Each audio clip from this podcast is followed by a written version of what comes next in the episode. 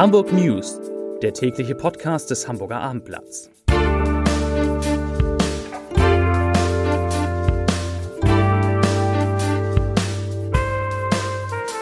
Moin, mein Name ist Lars Heider und heute geht es um 215 Millionen Euro, die für die Förderung von rund 45.000 Schülerinnen und Schülern in Hamburg zusätzlich ausgegeben werden können, sollen und wahrscheinlich auch müssen. Weitere Themen schon wieder gibt es in der Immobilienwirtschaft eine Insolvenz. Der nächste Warnstreik im öffentlichen Personennahverkehr sozusagen steht an. Und die Kölbrandbrücke soll erhalten bleiben. Dazu gleich mehr. Zunächst aber wie immer die Top 3 die drei meistgelesenen Themen und Texte auf abendblatt.de. Auf Platz 3 Warnstreik bei Lufthansa, auch Flughafen Hamburg betroffen. Auf Platz 2 Drohanruf sorgt für Großeinsatz an Hamburger Gymnasium. Und auf Platz 1 Sternenbrücke, Abriss beginnt unter heftigen Protesten. Das waren, das sind die Top 3 auf abendblatt.de. Bis zu 45.000 Hamburger Schülerinnen und Schüler an mehr als 80 Schulen sollen vom neuen Startchancenprogramm profitieren, auf das sich Bund und Länder verständigt haben. Insgesamt erhalte Hamburg in den kommenden zehn Jahren vom Bund 215 Millionen Euro zur Lernförderung benachteiligter Kinder und Jugendlicher aus sozial schwachen Haushalten. Das sagte die neue Bildungssenatorin Zenia Bekeris heute im Rathaus. Und sie sagte wörtlich, ich zitiere, mit den zusätzlichen Geldern kann Hamburg seine bestehenden Pro Programme, wie beispielsweise die Sprachförderung, die Lernförderung oder das Programm 23 plus starke Schulen ausweiten, aber auch neue Maßnahmen für mehr Chancengerechtigkeit auflegen. Zitat Ende. Das Startchancenprogramm baut auf drei Säulen. 40 Prozent der Fördermittel sollen für Investitionen in ein zeitgemäßes Lernumfeld fließen, jeweils 30 Prozent in die bedarfsgerechte Schul- und Unterrichtsentwicklung sowie in mehr Personal. Da wird's interessant. Zur Stärkung, so heißt es, multiprofessioneller Teams an den Schulen. Der Fokus in Hamburg wird dabei auf den Grundschulen liegen. Die Immobilienkrise fordert ihr nächstes Opfer.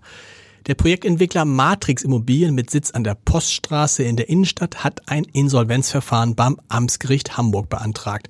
Das bestätigte ein Unternehmenssprecher auf Anfrage des Hamburger Abendblatts. Laufende Projekte wie die anstehende Revitalisierung des denkmalgeschützten Arne Jakobsen Hauses, das noch die Zentrale des Stromanbieters Vattenfall ist, am Überseering in der City Nord seien, so heißt es, dank fundierter Joint Ventures mit starken Partnern in eigenständigen Projektgesellschaften durch das Insolvenzverfahren der Matrix Holding nicht gefährdet. Zitat Ende, so heißt es in einer Mitteilung.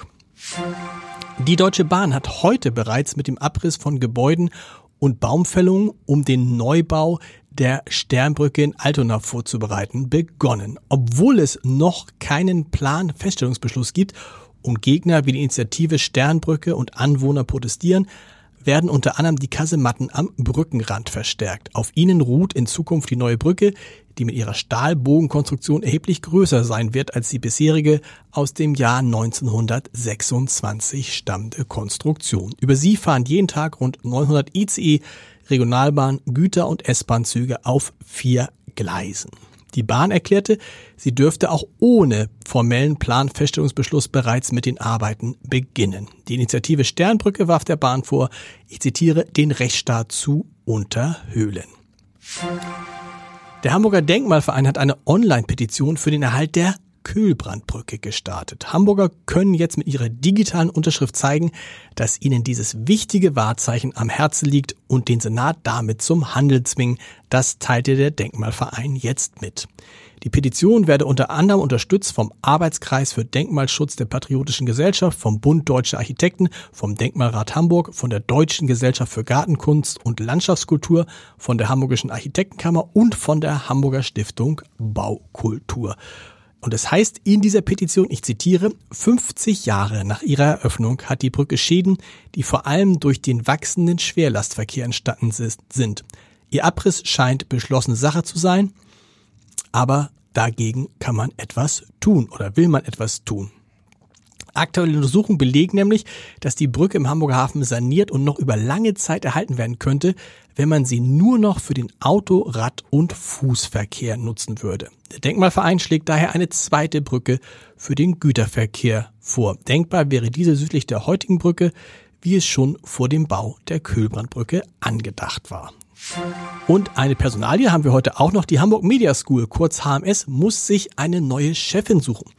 Die überaus erfolgreiche und beliebte Katharina Schäfer wird ihren Vertrag als Präsidentin der Hochschule nicht verlängern. Was, so sagt sie, keine Entscheidung gegen die HMS sei, an der sie nach wie vor sehr gern arbeite, sondern für etwas Neues. Nach Abendblattinformationen wechselt Schäfer im Oktober in ein deutschlandweit tätiges Unternehmen, wird aber ihren Wohnsitz in Hamburg behalten. Die Suche nach einer Nachfolgerin oder einem Nachfolger läuft bereits.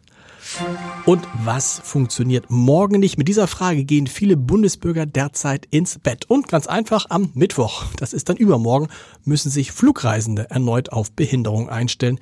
Dann ruft Verdi zum Warnstreik bei der Lufthansa auf und die ist natürlich, davon ist natürlich auch Hamburg betroffen und Verdi-Sprecher gehen davon aus, dass 80 bis 90 Prozent des Lufthansa-Programms und des Programms des Flugprogramms der Töchter eingestellt wird. Ja, klingt nach einer neuen Runde.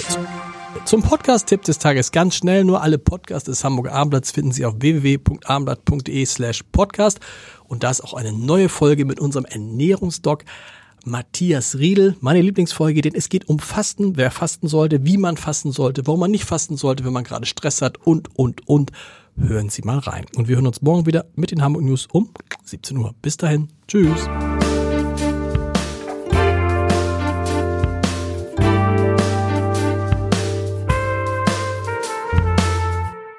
Weitere Podcasts vom Hamburger Abendblatt finden Sie auf abendblatt.de slash podcast.